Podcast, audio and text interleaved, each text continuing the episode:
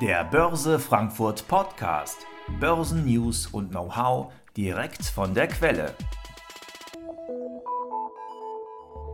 Ja, hallo, herzlich willkommen heute zu Börse at Home mit einem super spannenden Thema, wie ich finde. Inflation, eine alte Bekannte, kommt zurück. Heute mit Dr. Bar, Leiter Volkswirtschaft der DK Bank. Ja, Sie können wie immer gerne Fragen stellen, die wir im Anschluss an die 30-minütige Präsentation gerne beantworten. Das Webinar wird wie immer aufgezeichnet, äh, auf YouTube gestellt. Wenn Sie es sogar bei YouTube gucken, gerade im Nachgang, geben Sie uns gerne einen Daumen hoch, da freuen wir uns. Und ja, in dem Sinne, Herr Dr. War, schön, dass Sie da sind. Die virtuelle Bühne ist Ihnen. Ja, vielen herzlichen Dank, Frau Lindner, für die freundliche Begrüßung und die Einladung, meine Damen und Herren. Äh, tatsächlich ist es äh, in diesen Tagen äh, von Corona natürlich so, dass man als Experte auch immer sich mal anschauen kann, wie andere Experten sich da gerade so schlagen. Und damit meint man natürlich vor allen Dingen Virologen. Und bei denen ist ja auch immer vieles im Fluss, weil ein Wissenschaftler ja Wissenschaft. Und das verändert sich eben auch. Und so ist es auch bei der Betrachtung von Inflation. Ich will mal so sagen, äh, dass Inflation für Volkswirte als makroökonomische Größe im Moment tatsächlich das Spannendste, das absolut Spannendste ist und auch für Kapitalanlagefragen die absolut entscheidende, maßgebliche Frage mit allem, was da dran hängt. Und insoweit ähm, gibt es beim Thema Inflation sehr unterschiedliche Herangehensweise. Ich glaube, es wird ein Stück weit wie ein Impuls auf Sie wirken mit sehr unterschiedlichen Fragestellungen, wie viel Inflation, wann überhaupt und woran man sich da vielleicht erinnert bei der alten Bekannten. Denn äh, wenn man sich gerade mal so die letzten Jahre anschaut, dann muss man ja schon etwas älteren Semesters sein, um überhaupt noch zu wissen, was denn vermeintlich Inflation ist. Apropos, was ist Inflation? In Lehrbüchern steht eine sehr kurze, schlichte, spröde und einfache, aber richtige Definition. Inflation ist die dauerhafte, in Klammern mehrjährige Erhöhung des allgemeinen Preisniveaus. Und damit hat es natürlich schon was mit Geldentwertung zu tun, aber es ist mehrjährig dauerhaft und es ist das allgemeine Preisniveau. Heißt also nicht kurzfristige Entwicklungen und heißt auch nicht bei einzelnen Preisen. Das vielleicht vorab. Nun, für die ganz viel Älteren unter uns, wobei manche werden auch sagen, na, Hyperinflation 1923, kann ich mich auch nicht so richtig gut dran erinnern, hat es natürlich mal gegeben. Und damals war das Papier, auf dem es dann gedruckt wurde, diese riesig großen Zahlen natürlich auch nicht mehr das wert, was denn da so drauf stand. Und man musste schon recht schnell in den Laden gehen, um einzukaufen, um auch nur ein bisschen dafür zu bekommen wenn Sie so wollen, nach dem Ersten Weltkrieg. Das Bild rechts mit dem Schreckgespinst von Geldentwertung bis hin zu Währungsreform war nach dem Zweiten Weltkrieg. Und das gibt Ihnen schon eine erste Indikation, ähm, dass Hyperinflationen, dass Währungsreformen, also sozusagen der finale Schnitt an Geldsummen und Preise und Geldscheine, die nichts mehr wert sind, dass da auch tatsächlich schon sehr viel zerrüttet sein muss. Der komplette Kontrollverlust von Handelnden, insbesondere Notenbanken, aber auch der komplette Vertrauensverlust der Bevölkerung. Und das gibt ihnen ein Gefühl dafür, dass es nicht nur viele, viele Jahrzehnte von uns heute entfernt ist, sondern auch inhaltlich Lichtjahre entfernt ist von dem Umstand, den wir jetzt haben. Also im Prinzip ist das nicht die Inflation, die alte Bekannte, von der ich im Weiteren reden möchte. Aber die Zeit, an die wir uns vielleicht noch ganz gut erinnern können, die 70er Jahre, da gab es auch eine ganze Menge Inflation. Gerne auch mal zweistellig. Bis hin zu autofreien Sonntagen, Ölpreiskrise, und wenn Sie da sich noch dran erinnern, das war eine ganze Menge Inflation. Auf dem Geldmarktkonto gab es vielleicht auch mal 8, 9 Prozent. Dafür war dann die Baufinanzierung zweistellig. Und für Aktienanleger war das ein lausiges Jahrzehnt. Ganz, ganz lausig, wie übrigens auch für Wirtschaftswachstum. Und danach haben sich dann Notenbanken auf den Weg gemacht und haben das Wort der Geldwertstabilität in den Vordergrund gestellt. Paul Volcker in den USA, dann aber auch die Deutsche Bundesbank selbstverständlich. Und das war eine Inflation, die sehr unangenehm war. Und was sich dann angefügt hat, ist im Grunde genommen nichts anderes als eine Phase der Geldwertstabilität, in der wir in den letzten Jahrzehnten ganz gut gelebt haben. Nun war das, was für Preise immer sehr, sehr wichtig ist, natürlich eine Gesamtbetrachtung für Geldwertstabilität des gesamten Warenkorbes. Aber man muss sich natürlich immer fragen, wie kommen diese Preise denn zustande? Und am Ende des Tages ist das, was wir erfreulicherweise hierzulande ja auch unser eigenes Wirtschaftssystem nennen können, nämlich die Marktwirtschaft, immer geprägt davon, dass wir Angebot und Nachfrage von Gütern haben und dass diese Angebot- und Nachfragerelation, mal gibt es von dem einen mehr, mal von dem anderen, eben letztendlich dafür entscheidend sind, wie sich Preise verändern auf einem Markt. Und ein ganz, ganz wichtiger Zusatz ist, dass die Preisbildung auf dem Markt, wo Angebot und Nachfrage das eben regeln sollen, dass die wettbewerblich stattfindet. Und in dieser Schlichtheit ist das letztendlich der Punkt auch, der dafür sorgen soll, dass von Preisen Signale ausgehen. Deswegen auch so wettbewerblich so wichtig. Deswegen gibt es Kartellbehörden, Wettbewerbsrecht. Denn Monopolisten können mit den Preisen und auch der Qualität der Güter ja machen, was sie wollen, und zwar zu Ungunsten der Konsumenten für Sie und mich. Und weil wir eben in diesem Hauptkennzeichen von Marktwirtschaft leben, kann man sich eben auch Preisentwicklungen immer sehr, sehr gut daran ableiten, wie Angebot und Nachfrage sich entwickeln.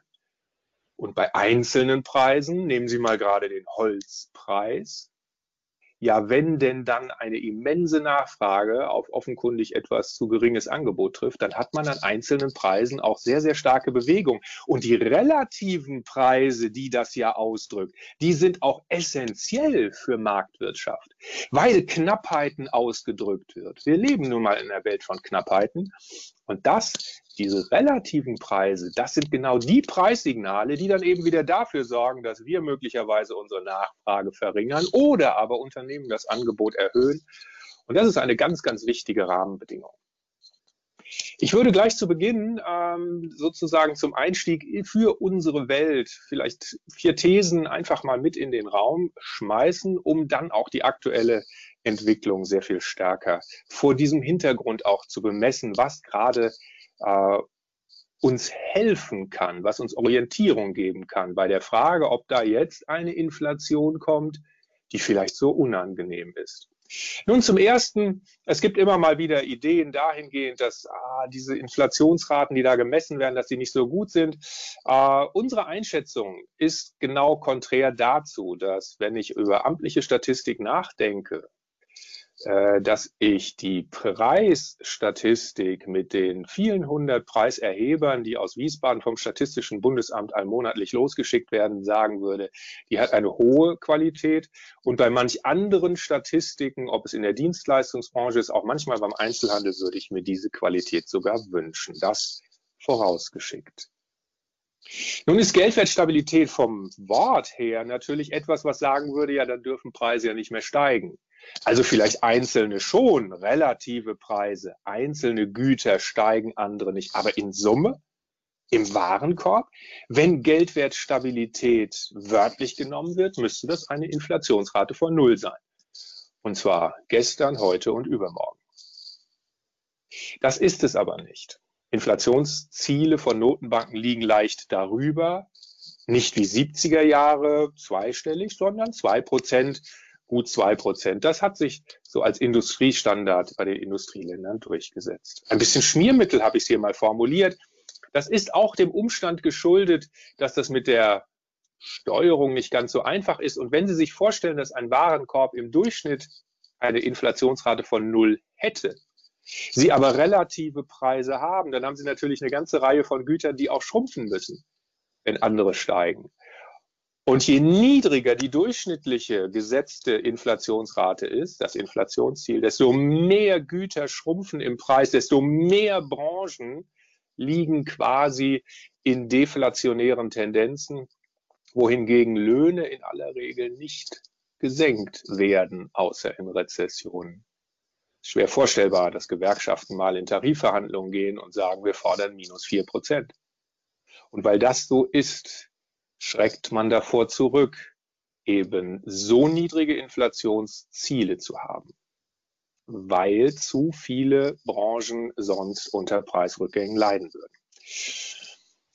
Der dritte Punkt ist mir in insoweit auch wichtig, er knüpft an an marktwirtschaftliche Prozesse und da, wo Markt funktioniert und insbesondere Finanzmarkt sehr effizient, weil ganz, ganz viele Transaktionen stattfinden, dann gibt es natürlich immer auch mal wieder Eingriffe in das Marktgeschehen. Und das sind Eingriffe in die effiziente Lösung von wettbewerblichen Prozessen um Angebot und Nachfrage.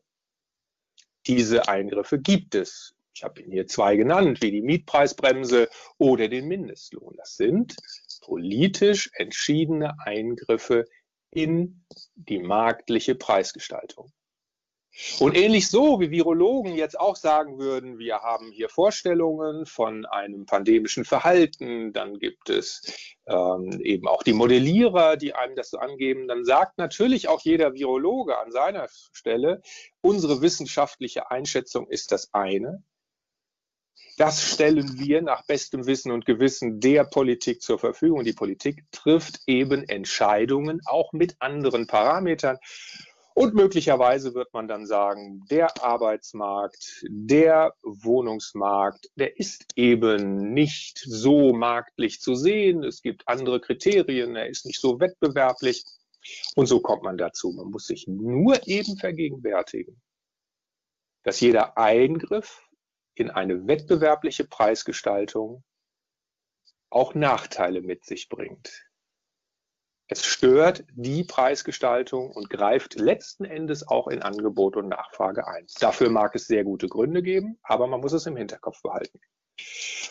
Und bei dem Thema der Ziele hatte ich schon mal die Deflation gestreift. Unter dem Strich gilt Deflation als schädlich und auch als schwerer zu bekämpfen zu hohe Inflation durch Zinssteigerungen klein zu kriegen, gelingt Notenbanken, das ist ihnen bislang, wenn sie es denn wollten, immer gelungen, gerne um den Preis wirtschaftlicher Schwäche und Rezessionen. Man kann an einem Seil ziehen, um ein Bild zu verwenden. An einem Seil schieben ist ungleich schwieriger. Das heißt, aus der Deflation herauszukommen mit dem Schieben durch Nullzins- und Niedrigzinswelten ist offenkundig schwieriger. Das müssen Notenbanken anerkennen, das wissen sie auch. Und das leitet dann letztendlich auch schon über, wie denn Notenbanken mit dem, was sie tun, mit, mit Niedrigzinsen, mit Anleiheankaufprogrammen, letztendlich mit der Bereitstellung von Liquidität etwas bewegen können. Nun, die Liquidität entsteht bei Notenbanken, sie wird dann eben an Geschäftsbanken weitergegeben, die über zwei Kanäle nämlich über die Konsumenten in kleineren Abschnitten über die Kreditvergabe oder über die Unternehmen in größeren Abschnitten bei der Investitionstätigkeit eine Nachfrage entfalten. Und wenn diese Nachfrage auf ein gegebenes, möglicherweise sogar etwas geringeres Angebot trifft, dann erwächst daraus Inflation. Und dann kann daraus auch eine mehrjährige Preissteigerung in der Breite des Warenkorbes entstehen.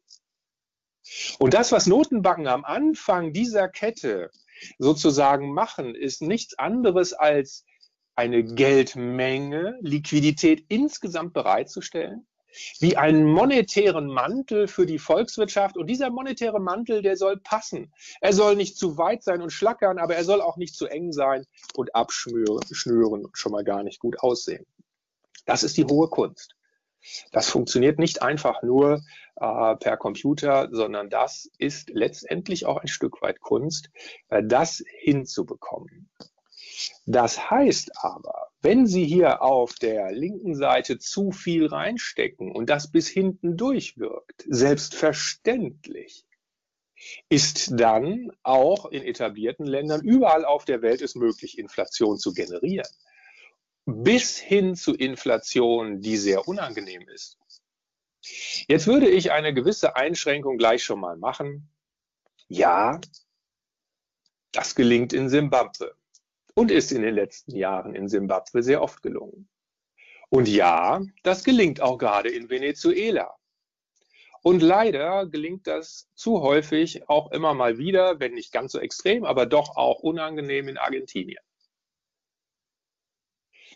Aber in entwickelten Volkswirtschaften in funktionierenden Volkswirtschaften, mit Institutionen, die funktionieren, insbesondere auch mit Notenbanken, die nicht nur aus der Vergangenheit wie den großen Inflationen nach dem Ersten, Zweiten Weltkrieg, sondern auch aus den 70er Jahren gelernt haben. Da würde ich jetzt mal spontan die Grundthese in die Runde werfen.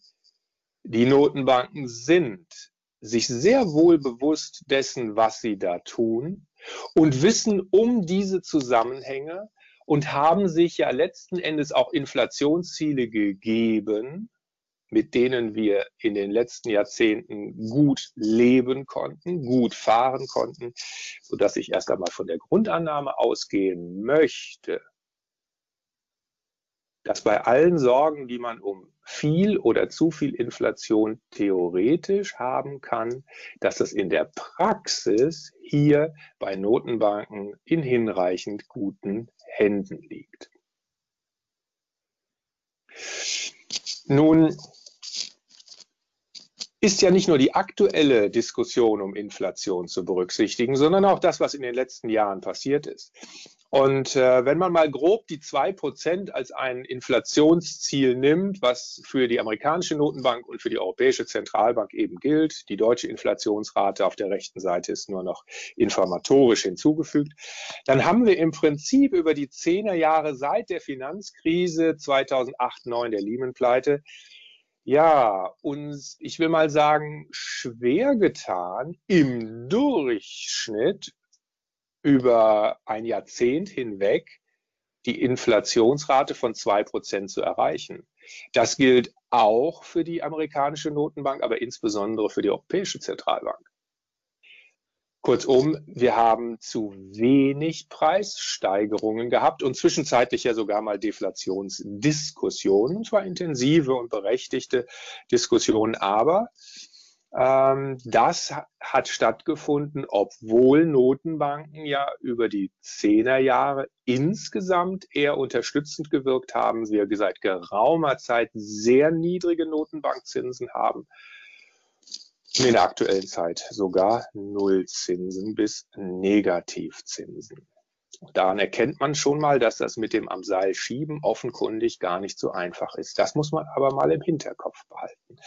Das haben Notenbanken auch getan und die amerikanische Notenbank ist schon vorausgeschritten und hat gesagt, wir haben eine Strategieüberarbeitung vorgenommen.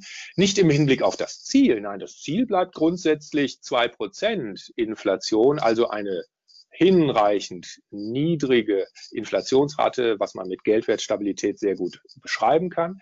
Aber weil wir in den letzten Jahren darunter gelegen haben, ist unsere neue Strategie, eine etwas angepasste Strategie, zu sagen, dass wir über einen mittelfristig mehrjährigen Zeitraum im Durchschnitt die zwei Prozent erreichen wollen. Und wenn wir vorher drunter gelegen haben, heißt das für Sie und mich, in der Kommunikation von Notenbanken, dass auch die amerikanische Notenbank in den nächsten Jahren sogar bereit ist, höhere Inflationsraten als zwei Prozent zuzulassen, sie sich eigentlich sogar zu wünschen, damit man dann im Durchschnitt über die 10er und 20er Jahre eben die zwei Prozent erreicht. Behalten Sie es mit dem Hinterkopf. Die Europäische Zentralbank wird im Herbst, ja, im Herbst wird es etwa sein, äh, ihre äh, Vorstellungen vortragen, denn auch die Europäische Zentralbank arbeitet an ihrer Strategie. Sie wird es wahrscheinlich nicht identisch wie die Amerikaner machen, aber denken Sie bitte in diese Richtung, sodass dann, wenn Inflationsraten einmal in den nächsten Jahren, vielleicht 2024, eine 2 vor dem Komma haben, Sie bitte nicht sofort den Pavlovschen Reflex von Zinserhöhungen erwarten sollten.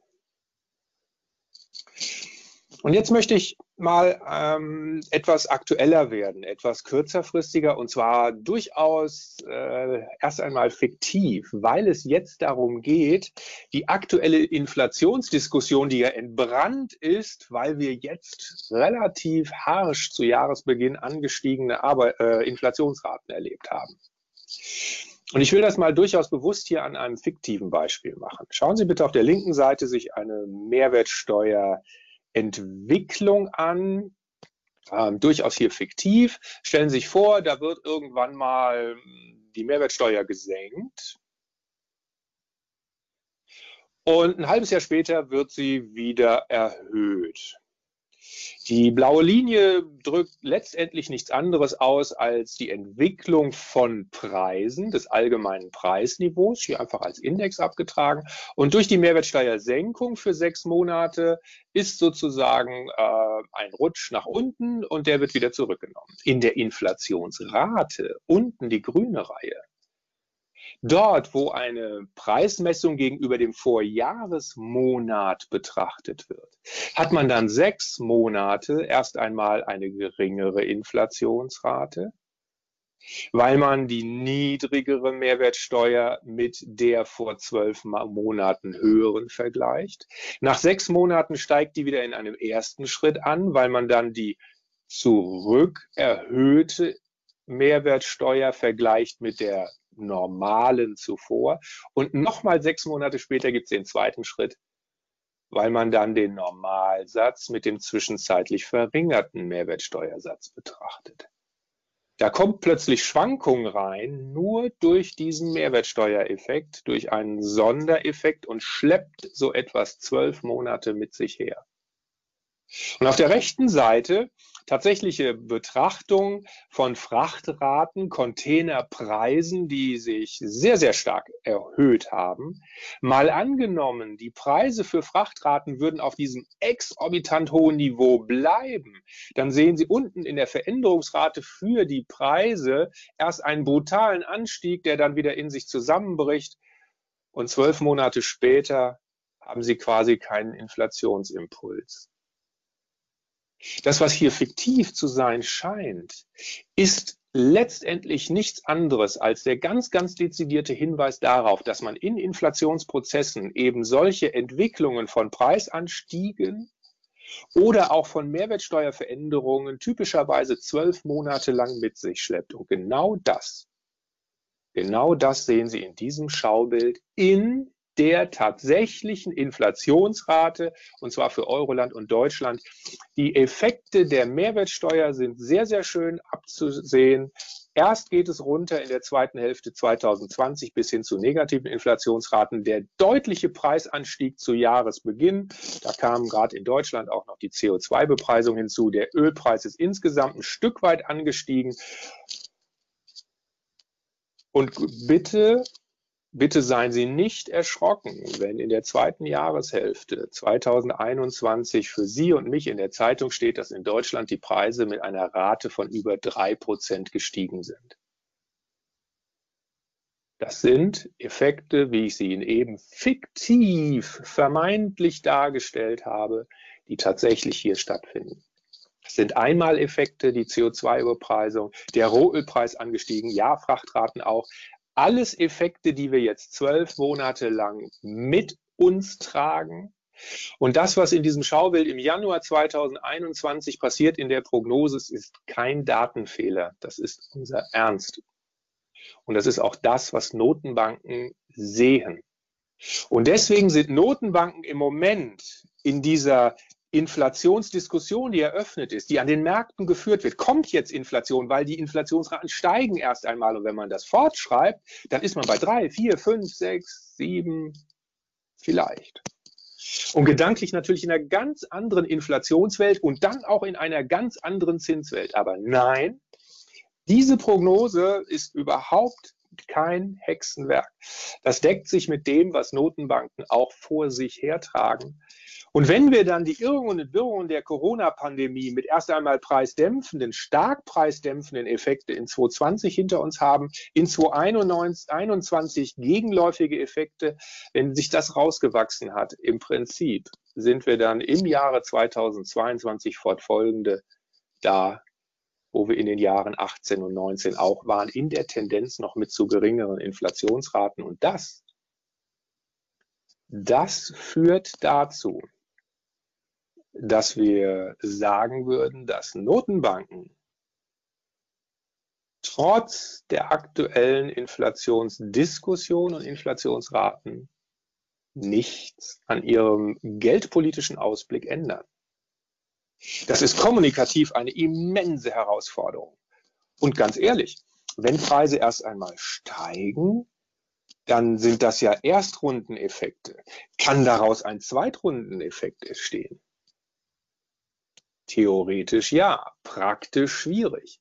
Was wir erleben ist, dass die Corona-Pandemie insgesamt die Beschäftigung reduziert hat, die Arbeitslosigkeit hochgenommen hat, Lohnwachstumsraten auch für nächstes Jahr sehen geringer aus in der Erwartung, als sie es gewesen wären, wenn Corona nicht gekommen wäre. Aber hätte, hätte Fahrradkette. Wir gehen davon aus, dass die moderate Lohnentwicklung und damit auch moderate Inflationsentwicklung eben das ist, was der Inflationsdefinition einer mehrjährigen und ehrlich gesagt auch privatwirtschaftlich getriebenen Preissteigerung entspricht und eben nicht Einmaleffekte, Gebührenerhöhung, was auch immer, äh, städtische Müllabfuhr oder was auch immer dort gemacht wird. Das sind teilweise administrierte Preise, Einmaleffekte, das ist es nicht. Und vor diesem Hintergrund bleibt es dabei, dass wir für die amerikanische Notenbank immerhin schon, aber auch erst Mitte 2023 die erste Zinserhöhung erwarten und für die Europäische Zentralbank 2026 eine Prognose, die wir schon etwas länger haben. Und daran ändert unserer Einschätzung nach diese Inflationsdebatte, die wir ganz, ganz aktuell haben, nichts. Aber, und das hatte ich eingangs schon erwähnt, es ist das zentrale Scharnier, das zentrale makroökonomische äh, Scharnier, sowohl für Konjunktur als auch für Kapitalmärkte. Und da es unser ureigenster Spielplatz, wenn Sie so wollen, ist, Betätigungsfeld ist, äh, makroökonomisch gesehen, ist unsere Verantwortung hier sehr, sehr groß. Und hier müssen wir richtig liegen, wenn die daraus dann ähm, fälligen Ableitungen richtig sind. Wenn also Notenbankzinsen so spät erst steigen, dann muss es Sie nicht verwundern, dass Aktienmärkte zwar hochstehen, denn die Geldpolitik sagt, sie möchte ein günstiges Finanzierungsumfeld schaffen, Geld- und Finanzpolitik schieben. Der Impffortschritt setzt ein, ja, vielleicht in Deutschland nicht ganz so flott wie in anderen Ländern, aber grundsätzlich wird in der entwickelten Welt bis zum Sommer allen Impfwilligen ein Impfangebot gemacht worden sein, äh, so dass wir dem Thema der hm, Herdenimmunität so weit entgegenkommen, dass Höchststände bei Aktienindizes kein Wunder sind, sondern letztendlich nichts anderes als die logische Schlussfolgerung von expansiver Finanzpolitik, expansiver Geldpolitik und eben der Überwindung der Corona-Pandemie. Und wenn die Notenbanken schon die Zinsen so spät erst erhöhen, dann ist für Liquidität die so üppig in Deutschland gehalten wird, keine, keine Verzinsung zu erwarten, und zwar auf ziemlich lange Sicht. Die kompletten 20er Jahre werden für liquide Geldanlagen, für sichere Zinsanlagen so gut wie nichts bringen. Man könnte auch sagen, gar nichts. In den USA sind die Zinsen etwas höher leicht gestiegen in beiden äh, Wirtschaftsräumen. Aber historisch betrachtet sind natürlich auch zehnjährige US-Staatsanleihen unter zwei Prozent niedrig, erfüllen nach wie vor die Kriterien einer tendenziell unterstützenden Geldpolitik. Und wenn Sie über Zinserhöhungen nachdenken, das gilt für Amerikaner wie für Europäische Zentralbank, dann kommen Sie später, als man sich das vielleicht früher gedacht hätte, Sie werden langsamer vorgenommen werden und sie werden nicht so weit nach oben führen, wie man sich das vielleicht im letzten Zyklus oder in den letzten Jahrzehnten gedacht hat. In der Tendenz ist das tatsächlich ein Umfeld, in dem auch für festverzinsliche Wertpapiere die Renditebäume nicht in den Himmel wachsen. Was wachsen darf, sind Volkswirtschaften, mithin die Unternehmen, die dort eben ansässig sind. Und das, was in den Zehnerjahren zum längsten Wirtschaftsaufschwung der deutschen Wirtschaftsgeschichte geführt hat, wenn Sie unten die vorletzte Zeile sehen, dann ist es ein Balken von gut zehn Jahren, äh, denen die deutsche Volkswirtschaft gewachsen ist. Und ich habe hier ganz bewusst einmal abgetragen die längsten Expansionsphasen in Industrieländern, das heißt die Zeit zwischen zwei Rezessionen. Und wenn ein normaler Konjunkturzyklus in Lehrbüchern gerne mal sieben Jahre lang andauert, nein, er kann auch länger andauern, wenn man ein bisschen Glück hat. Wenn man aber vor allen Dingen auch bei moderaten Inflationsraten mit einer Geldpolitik insbesondere verfährt, die dem nicht im Wege steht. Für 2020 hat es auch die Australier erwischt, die insgesamt 28 Jahre in Folge ohne Rezession expandiert sind. Und unsere Perspektive ist, dass wir bei sehr moderater Inflation etwas geringere Wachstumsraten haben werden als in den Zehnerjahren. Das aber dann zu der goldpolitischen Unterstützung beiträgt und wir durchaus die Chancen sehen, dass die 20er Jahre ein ähnlich langer Aufschwung, vielleicht etwas weniger Wachstumsraten, aber eben doch durchaus dauerhafte Fortsetzung äh, vor uns haben. Und mit anderen Worten, je näher an Unternehmen man investiert ist, umso besser. Und wenn diese Veranstaltung schon von der deutschen Börse ist und das dann auch noch passt zu den Ausführungen, die ich gemacht habe, dann ist die Anlageklasse Aktien wirklich das attraktivste, was in diesen anstehenden Jahren vor uns liegt. Und ich möchte schließen in Anlehnung an einen Satz, den Loriot Vico von Bülow, ein großer Hundeliebhaber, Hundenarr mal geprägt hat für eine Hunderasse, die ihm so sehr am Herzen lag, dass er ihr diesen Satz gewidmet hat. Ähm, eine Hunderasse mit sehr kurzen Beinen und noch kürzerer Nase. Und die Anlehnung lautet schlicht und ergreifend, selbstverständlich ist ein Leben ohne Aktien möglich, aber sinnlos. Vielen herzlichen Dank für den Moment.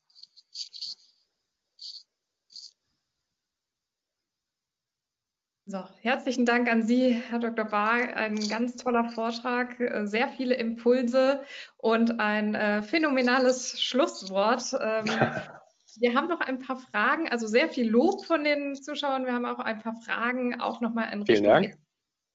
Ähm, Sie sagten, hier wird eine Strategieveränderung für den Herbst erwartet. Vielleicht können Sie hier nochmal kurz drauf eingehen. Ja, es wird ähm, sehr analog zur amerikanischen Notenbank gehen. Denn bei der Europäischen Zentralbank ist ja in Anführungszeichen das Problem ein viel größeres, weil wir eben so viele Jahre, fast die kompletten Zehnerjahre unter diesen zwei Prozent waren. Und äh, im Prinzip äh, ist es wie so eine Idee der Aufholung. Man wird sich sagen, man nennt das ähm, im Englischen Inflation, äh, Average Inflation Targeting oder Durchschnittsinflationsziel. Und man möchte im Prinzip äh, dafür sorgen, dass der Warenkorb, der mal so teuer war und eigentlich jetzt so teuer sein müsste, wenn wir im Durchschnitt zwei Prozent Inflation gehabt hätten. Aber dadurch, dass die Inflationsrate letzten Jahr zu niedrig war, ist der Warenkorb nur so teuer. Und diese Lücke, die möchte man gedanklich wieder schließen, also auch faktisch schließen, um im Durchschnitt die 2% zu gewährleisten. Und man wird eben dann auch so ein Inflationsziel kreieren, indem es dann heißt, über einen längeren Zeitraum soll im Durchschnitt 2% auf jeden Fall gewährleistet werden. Heißt, wenn man drunter lag eine Zeit lang, wird man in den Inflationsraten auch drüber liegen. Jetzt könnte man sagen, ma, das ist sehr, sehr akademisch. Ja, das ist auch nicht ganz verkehrt. Aber, aber, der entscheidende Punkt und der Impuls für Notenbanken war folgender, und da möchte ich das Wort der Inflationserwartungen jetzt mal ganz frisch hier mit in die, in die Diskussion werfen. Wenn Sie sozusagen längere Zeit eine Inflationsrate unter zwei Prozent hatten. Dann könnten ja einige Menschen, und das gibt es diese Diskussion ja sagen, ja, die Notenbanken, die schaffen es halt nicht mehr, das Ziel ist einfach zu hoch, die können das Ziel nicht erreichen. anders als ich Ihnen am Anfang gesagt habe, Inflation kriegt man schon immer hin. Wenn aber die Menschen glauben, nee, die werden, das schaffen die nicht, dann werden vielleicht Unternehmen auch faktisch sagen, hm, wenn doch im nächsten Jahr die Preise auch nicht steigen, dann kann ich ja vielleicht meine neue Preisliste auch nicht neu machen mit höheren Preisen.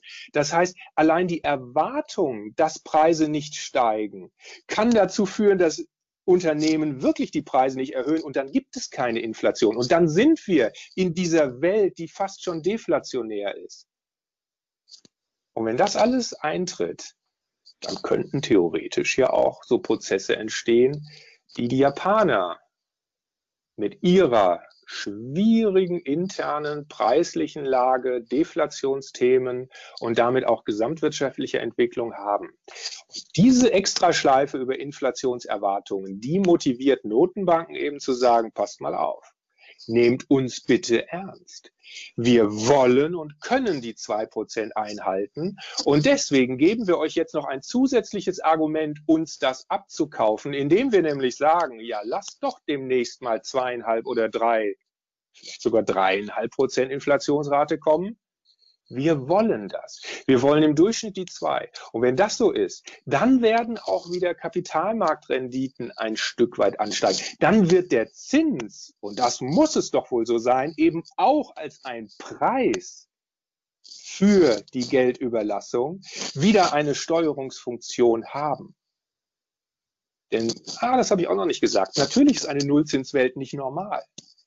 Natürlich führt das auch zu Verwerfungen bei Investitionsentscheidungen bis hin möglicherweise auch zu Anlageentscheidungen. Das heißt, wieder in eine normale Welt reinzukommen, mit normaler Inflation, mit normalen Zinsen. Ja, die Zinsen werden nicht so normal wie vor der Lehman-Pleite sein. Vier Prozent Leitzins in Europa, vier Prozent zehnjährige Bundesanleihe. Also ich kann mir viel vorstellen. Und ich weiß, nichts ist unmöglich. Aber die Eintrittswahrscheinlichkeit dafür, dass das jemals wieder normal wird, die ist verschwindend gering. Vielleicht sind es dann nur zwei, zweieinhalb Prozent Zins. Aber dann hat der Zins auch wieder eine Steuerungsfunktion, so wie jeder Preis, wie ich es eingangs erwähnt habe, eine Signalfunktion hat. Da wollen wir hin. Deswegen diese geldpolitische Strategieveränderung auch an weil sie lange nicht gemacht wurde. Also hin und wieder mal was anzupassen in der Strategie ist nicht verkehrt.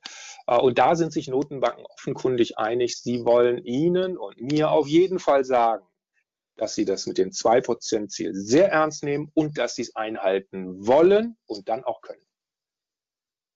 Da gab es jetzt im Diskurs immer mal äh, die Frage nach den Mieten, ob man die Mieten mit einberechnet ja. oder nicht. ja. Ja. Ähm, Sagen wir mal so, man könnte es machen, ist aber nicht frei von Nebenwirkungen und ist auch überhaupt nicht trivial. Ja, die Amerikaner machen das, äh, also Mieten sind drin. Das ist so. Also Mieten sind drin. Die Frage ist eher, wenn man eine eigengenutzte Immobilie hat, wenn man sie besitzt. Und dann gibt es so etwas wie, wie fiktive Mieten in den USA. Da wird es aber schon schwieriger, äh, das mit reinzunehmen. Und äh, das ist natürlich jetzt aufgekommen dadurch, dass man plötzlich Mietsteigerungen hat, Mieten, die Mieter auch zahlen müssen, ja, die aber nicht im Warenkorb zumindest hierzulande äh, für, die, äh, für den selbstgenutzten Wohnraum, der einem Besitz gehört, sodass da irgendwie Verzerrungen drin sind, vermeintlich. Und es hat äh, an Prominenz gewonnen, weil die Mieten eben in den letzten Jahren stark gestiegen sind. Wenn ich Ihnen sagen würde, dass in den Jahren, ach, ich sag mal 2000 bis 2000, äh, ja, von mir aus bis 2015, Mieten im Durchschnitt maximal um ein Prozent gestiegen sind, dann waren die Mieten, die auch im Preisindex drin waren, sogar preisdämpfend. Und wenn jetzt sozusagen gedacht wird, wir bauen mal den Warenkorb um, weil wir da eine, eine Kategorie haben, die jetzt mal stark angestiegen ist, dann läuft das der Inflationsdebatte grundsätzlich erstmal zuwider. Man kann immer einen Warenkorb verändern, wenn man meint, man möchte dort etwas hineinnehmen. Aber dann sollte man es systematisch tun und sich auch immer darüber äh, klar sein, äh, dass es bei Mieten auch mal wieder etwas schwächer laufen kann. Das Was jetzt bei Mieten, gerade in Deutschland passiert, ist dem Umstand geschuldet, dass wir super niedrige Zinsen haben. Dem Umstand geschuldet, dass wir auch einen Zuzug in Städte haben mit Urbanisierung, gerade in einer alternden Bevölkerung im Hinblick darauf, dahin zu ziehen, wo Infrastruktur gerade auch für Gesundheit und Pflege ist. Und es ist auch dem Umstand geschuldet, dass wir tatsächlich etwas mehr Bevölkerung haben, als wir ursprünglich mal gedacht haben und letztendlich einfach zu wenig gebaut haben. Insbesondere, wenn es um den doch so bezahlbaren Wohnraum namens sozialer Wohnungsraumbau geht. Und dann bin ich bei Angebot und Nachfrage. Dann muss ich halt das Angebot mal erhöhen. Da muss gebaut werden, schlicht und ergreifend. Dann kriege ich auch eine Mietpreisentwicklung, die möglicherweise als sehr unangemessen empfunden wird in den Griff. Und eine Mietpreisbremse könnte, ohne das jetzt ganz weit auszuführen, ja dazu führen, dass manche Investoren sagen, Moment mal, wenn ich als Eigentümer eine Miete nicht mehr festsetzen kann, das wäre ja so, als wenn Sie Apple sagen würden, die können nicht mehr über ihren Preis fürs iPhone entscheiden. Doch können sie. Und wenn es uns zu teuer ist, dann werden wir es nicht kaufen. Und da ist der Unterschied natürlich zum Wohnungsmarkt. Das ist nicht so ein freier Markt und deswegen, das hatte ich aber angedeutet, sind auch politische Eingriffe begründbar, aber mit dem Effekt, dass ein Mietpreisbremse unserer Einschätzung nach tendenziell das Angebot an Wohnraum nicht erhöht. Menschen zu motivieren, in Wohnraum zu investieren, Wohnungen zu erbauen, wird damit tendenziell etwas behindert. Das muss man dann eben berücksichtigen. Und vor diesem Hintergrund würde ich nicht sagen, dass es uns sehr viel schlauer und besser macht und eine vollkommen andere Geldpolitik, möglicherweise eine richtigere Geldpolitik mit sich bringt, wenn wir das einfach einbeziehen würden. Und den letzten Satz noch, ich weiß, das ist wieder mal der gescheiterte Versuch einer kurzen Antwort, aber eben auch auf eine wichtige Frage. Wenn man das getan hätte, analog zu den USA in den letzten Jahren, dann wäre vielleicht 0,2 oder 0,3 Prozentpunkte höhere Inflationsrate dabei rausgekommen. Kurzum, die Geldpolitik wäre fast identisch gelaufen, wie sie jetzt gelaufen ist. Das wäre kein neudeutsch formuliert Gamechanger gewesen. Vielen Dank für die ausführliche Antwort. Da waren viele Fragen schon äh, direkt beantwortet. Also vielen Dank dafür. Es gibt noch einige also, Fragen zum Thema Rohstoffpreise, was uns natürlich auch ja. momentan treibt. Welchen ja. Einfluss haben die gestiegenen Rohstoffpreise auf die Inflation und Inflationserwartung? Ja.